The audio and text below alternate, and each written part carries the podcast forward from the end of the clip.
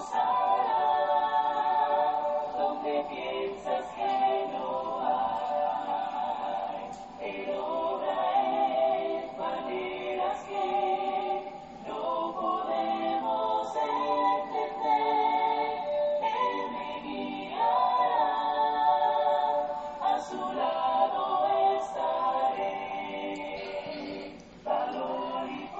Queridos hermanos y amigos, que Dios derrame muchas y grandes bendiciones sobre su vida en este hermoso día.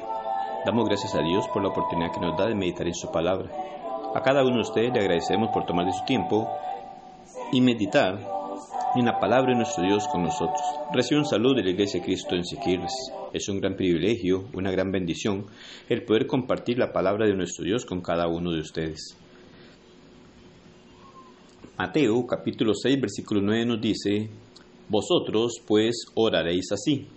Padre nuestro que estás en los cielos, santificado sea tu nombre. En el primer libro de Reyes, capítulo 8, versículo 30 nos dice, Oye pues la oración de tu siervo y de tu pueblo Israel. Cuando oren en este lugar, también tú lo oirás en el lugar de tu morada, en los cielos. Escucha y perdona. El cielo es un lugar verdadero. La Biblia describe al cielo como el lugar donde habita Dios, primero Reyes 8:30 y Mateo 6:9.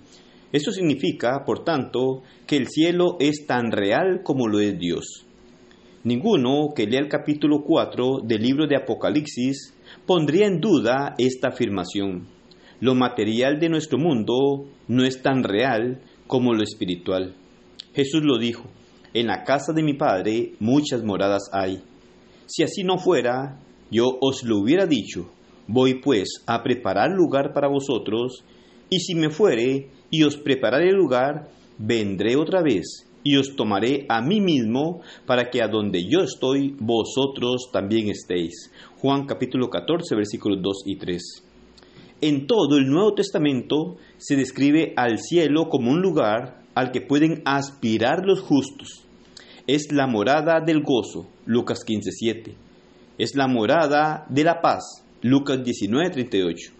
Los nombres de los justos están registrados allí, Lucas 10:20 y Filipenses 4:3. Asimismo, allí el cristiano recibirá su galardón final, Mateo 5:12.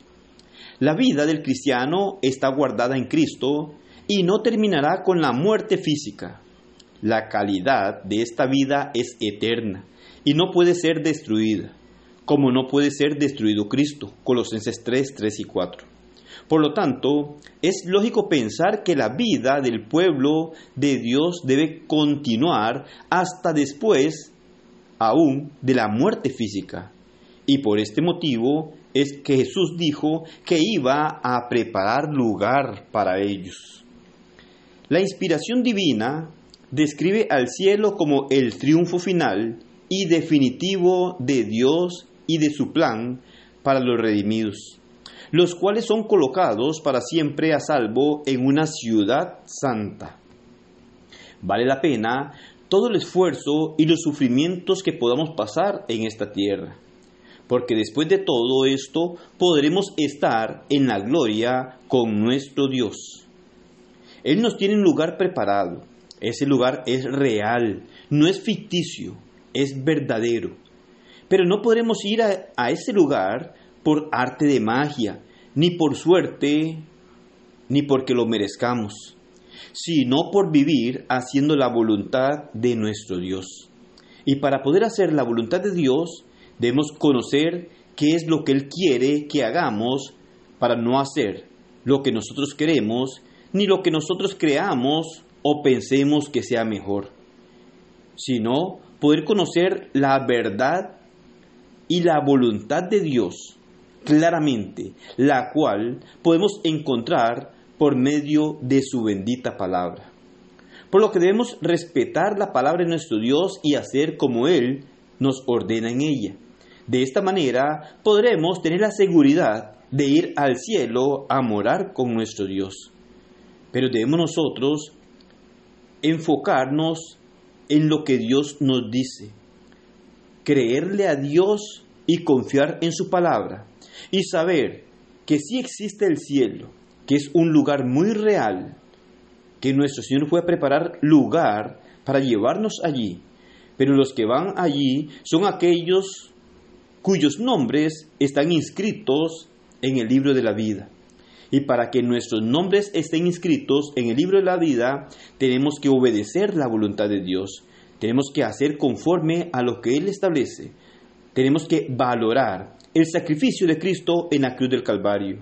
Y la única manera de llegar a valorar el sacrificio de Cristo en la cruz del Calvario es siendo obediente a la palabra de nuestro Dios. Así que, así como el cielo es tan real, también hay un lugar que es real, como lo es el lugar de tormento y de condenación. Si no vamos al cielo donde está Dios, lógicamente iremos al lugar de condenación, pero nadie quiere ir allí. Entonces, para no ir allí, necesitamos conocer la voluntad de Dios, obedecerla y hacer conforme a lo que Dios establece a través de su palabra. Esto nos da la seguridad de poder estar eternamente con nuestro Dios en los cielos. Que el Señor le bendiga y pase un excelente día.